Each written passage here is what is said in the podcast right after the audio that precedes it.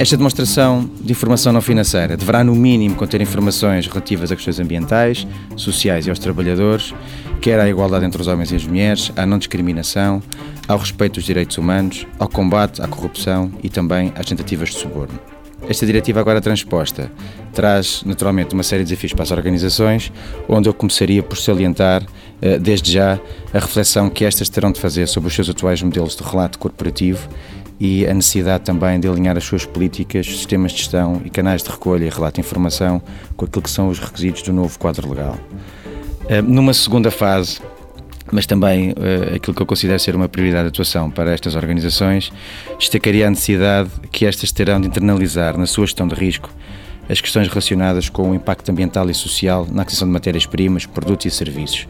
e o seu respectivo reporte. Eh, porque efetivamente esta, esta segunda enfim, nível de atuação ehm, trará aquilo que será uma maior abrangência em termos de aplicação indireta desta diretiva, porque isto vai reforçar uh, dentro destas organizações a necessidade de terem que obter informação não financeira junto dos seus fornecedores, nomeadamente aquilo que é grande parte do nosso tecido empresarial, que são microempresas e pequenas e médias empresas. Um, gostaria também de referir que uh, uh, uma das alterações também efetuada, e nomeadamente ao nível do Código de Estados Comerciais, prevê que o revisor oficial de contas destas sociedades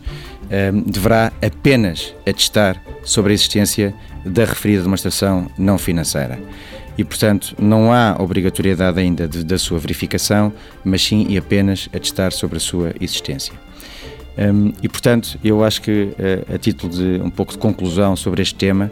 ainda que a ambição uh, do legislador tenha ficado um pouco aquém da verificada noutros países europeus, e neste caso estou a falar em termos quer da abrangência, em termos de empresas, quer em termos daquilo que é uh, a obrigatoriedade, aquilo que o revisor oficial de contas deverá ou não atestar, um, ehm, o novo quadro legal vai com certeza uh, criar um, um, enfim, um contexto favorável